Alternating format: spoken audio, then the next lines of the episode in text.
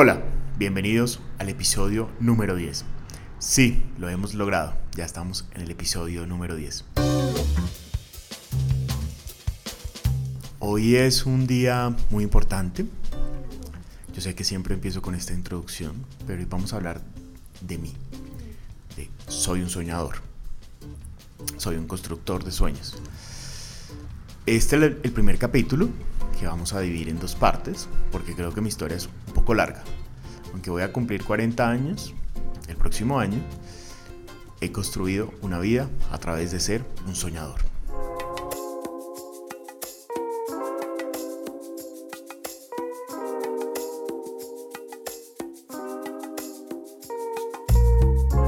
Les voy a contar un poco de mí. Nací en Bogotá, papá vallenato, mi papá es médico, internista cardiólogo, un hombre clásico, machista, un hombre muy tradicional, un hombre que es para mí mi icono y mi referente de moda. Ustedes siempre me preguntan de dónde salió esa forma de vestir y ese hombre que me enseñó a vestir es mi papá. Mi papá, hoy tenemos una linda relación, pero a través de este capítulo se darán cuenta cuál ha sido el proceso de aprendizaje con mi papá. Mi papá me enseñó las marcas de moda, mi papá me enseñó el buen vestir, mi papá me enseñó lo importante y la elegancia de la sastrería, mi papá me enseñó a comportarme, a ser rígido. A veces cuando muchos me dicen como que quisieran que me volviera un poquito más expresivo, más, más, más natural, les cuento que esa fue la educación que recibí.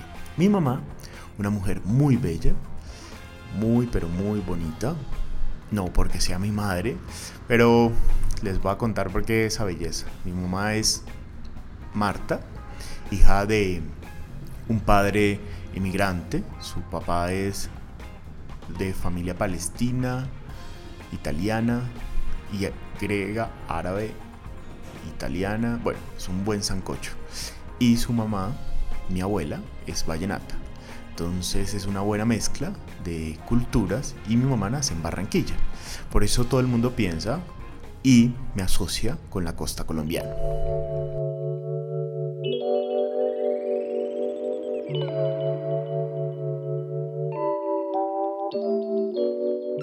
Yo nací en Bogotá, en una familia tradicional, una familia con principios, una familia trabajadora, mi mamá ama de casa, mi papá médico, un médico muy importante, un médico muy elocuente, un buen clínico, un hombre con una carrera exitosa, hijo de un gran psiquiatra, del pionero del psicoanálisis y la psiquiatría en Colombia, un hombre, mi abuelo, un hombre revolucionario, un hombre que vino a cambiar la educación en el país, un hombre que escribía, un hombre que aceptaba y luchaba por las minorías. Creo que ahí mi aprendizaje. El día de la afrocolombianidad es el día de mi abuelo, no siendo un hombre negro, pero es un hombre que luchó por las igualdades. Yo, un niño normal, Juan Pablo, me, me bautizan, creo que el que escoge el nombre es mi papá, un niño normal, sano, un niño con soñador desde pequeño. Mi gran sueño, y este es un secreto, era ser bailarín de pequeño. Un niño callado, un niño divertido al principio, un niño gordito, blanquito, chicharachero. Un niño que nace en un sector bonito de Bogotá, con todas las posibilidades, con todas las oportunidades. A los 7 años a este niño se le cambia totalmente la vida.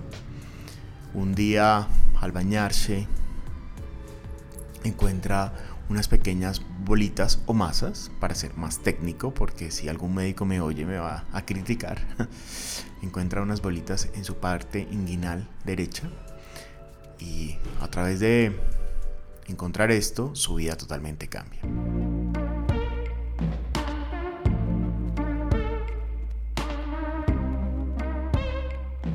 Siete años, de ser un niño que brincaba, saltaba, jugaba, tenía amigos, iba al jardín, iba al colegio, su vida totalmente cambia. descubren que esas bolitas no se saben si son buenas o malas. Esas bolitas eh, le cambian la vida totalmente. Esas bolitas le empiezan a hacer cirugías tanto dentro de Colombia, por fuera. Em, en Colombia hacen un diagnóstico em, no tan claro, hacen un vaciamiento total. En Estados Unidos hacen un diagnóstico que es que es un angiosistoma fibroso inguinal derecho maligno, pero en Estados Unidos eh, dicen, como todos los gringos y su verdad, dicen que la muestra no es suficiente y que tenemos que volver a Estados Unidos a hacer una cirugía total y eso se llama un vaciamiento. Al hacer este vaciamiento, pues mi vida cambia, la vida de este niño de 7 años cambia totalmente, se vuelve un niño en una cajita de cristal. En una cajita de cristal que no puede ser tocado ni mirado, eh, se enferma muy fácilmente con todo, un niño que, que los colegios casi no va, tiene tutores en casa, un niño silencioso, un niño que vive la mayor tiempo con adultos, un niño que su vida y su aprendizaje son las novelas, la vida encerrado en una casa. Hace poco, a través de mis terapias y a través de búsquedas de ayudas de entender por qué era tan silencioso, entendí que el silencio es la mejor forma de inventarme tantas historias, tantas anécdotas, la forma de aprender a oír fue a través de mi infancia. Tantos años en casa, viviendo con adultos, lo que me hizo fue aprender a oír. Por eso siempre me preguntan cómo ese niño se inspira y logró hacer estas colecciones. Es a través de la inspiración.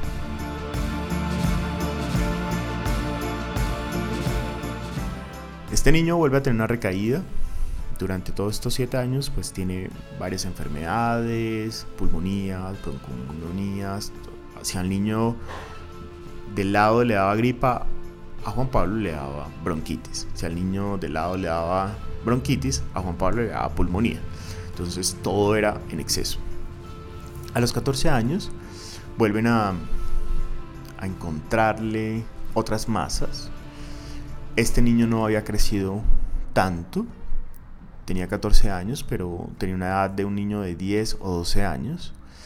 Toma la decisión de volver a hacerle cirugías. Em, lo vuelven a operar.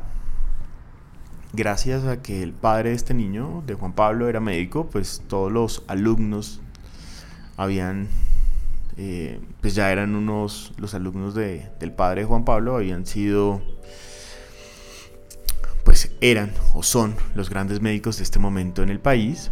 Eh, lograron hacer una muy buena patología y descubrieron que el diagnóstico que habían dicho erradamente en Estados Unidos, después del vaciamiento que hicieron en Colombia, era real. Juan Pablo tenía cáncer.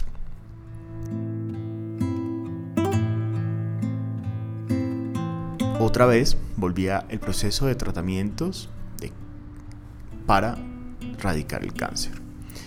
Lo primero que tenían que hacer era hacer crecer a Juan Pablo, porque Juan Pablo tenía una estatura de un niño de 10 o 12 años. Le empiezan a dar medicamentos. Esto, mm, medicamentos le dan alergia a Juan Pablo. Juan Pablo empieza a orinar sangre. Entonces, la decisión de sus padres, sin duda alguna, es que no importa que sea bajito o alto, lo importante es que Juan Pablo sea sano. Como hay un dicho por ahí que dice que el amor todo lo puede, no hay amor más incondicional que el de los padres. El amor que sin duda alguna tenían mi papá y mi mamá por Juan Pablo o por mí, porque estoy hablando en tercera persona, es impresionante. Mi mamá cambió todo, su vida, su estilo de vida. Dejó de ser esa niña mimada barranquillera por ser capaz, por su hijo, de hacer cualquier cosa. A mi mamá le pasó de todo conmigo. mamá le tocaba dormir en clínicas, mamá le tocaba dormir en pisos, mamá le tocaba dormir en cualquier lugar con tal de estar junto a mí. Mi mamá un día me desmayé en una avenida y venían los carros, ya era grande, ella tuvo la capacidad de alzarme y tirarme el pasto del pasador. Sin duda alguna, cuando alguien me pregunta por mi mamá y por, por mi admiración hacia ella, yo siempre voy a decir que mi mamá es el amor incondicional en mi vida. Es una mujer que ha sido capaz de transformar su vida y entregarlo todo por mí.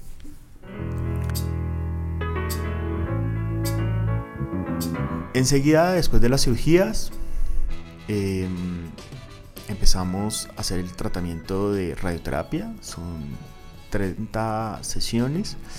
Ahí me doy cuenta de algo muy importante y es lo las diferencias de las posibilidades de salud en este país. Mm, no todos los niños tenían la misma posibilidad, no todos los niños tenían la misma posibilidad de tener un tratamiento. Y ahí nace la necesidad o la oportunidad para mí de la vida de ser mucho más consciente, de ser mucho más maduro y entender que siempre he querido tener una fundación. Y ese será el cuento siguiente.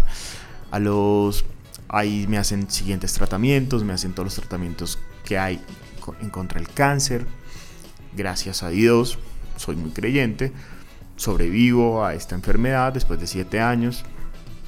A los 18 años me hacen otra nueva cirugía, tanto así que me gradúo del colegio en silla ruedas y en bastón. Yo creo que muchos compañeros de mi colegio no pensaron que iba a sobrevivir. Mm, tuve mucho bullying infantil, no solamente por mi condición sexual, sino también por mm, mi enfermedad. Creo que la, los niños son los más crueles en todo. Tenía compañeros que me decían canceroso. Nunca me voy a olvidar de eso. Pero bueno, lo importante es perdonar y seguir. Por eso vamos a verlo de un lado positivo. Por eso les digo que siempre fui muy soñador. Desde pequeño siempre quise ser un gran artista, ser un gran bailarín, un gran cantante. No tuve el don del canto, así que siempre pinté a escondidas de mis papás. Siempre pintaba muñecas y muñecos, eh, zapatos, porque siempre quise ser diseñador.